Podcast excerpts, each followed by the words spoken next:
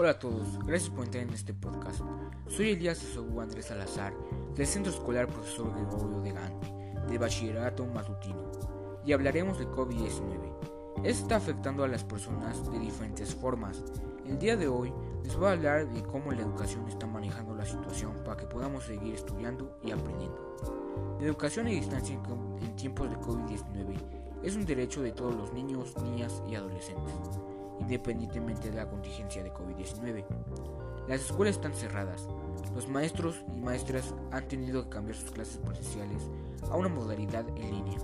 Y niñas y niños y adolescentes están en casa realizando sus actividades y tareas escolares.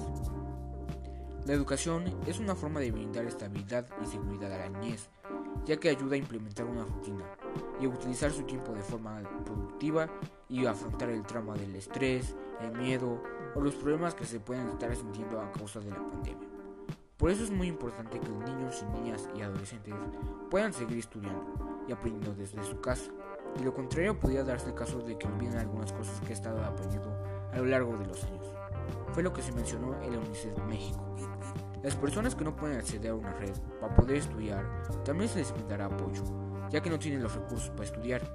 Estas personas están buscando una solución para la situación Muchos estudiantes están afrontando este problema con dedicación porque quieren mejorar y aprender para obtener un mejor futuro.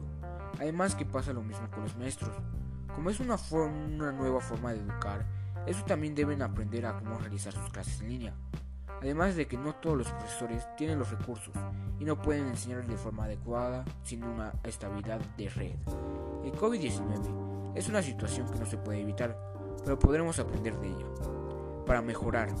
Si es que vuelva a ocurrir o también podríamos ver cómo se solucionarían los próximos problemas. Lo importante es no dejar de aprender y de esforzarse y seguir adelante. Y que cuando acabe la cuarentena sea nomás una historia de la cual contar. Eso es todo. Gracias por estar aquí conmigo. Nos vemos en el próximo podcast. Un saludo y gracias. Bye bye.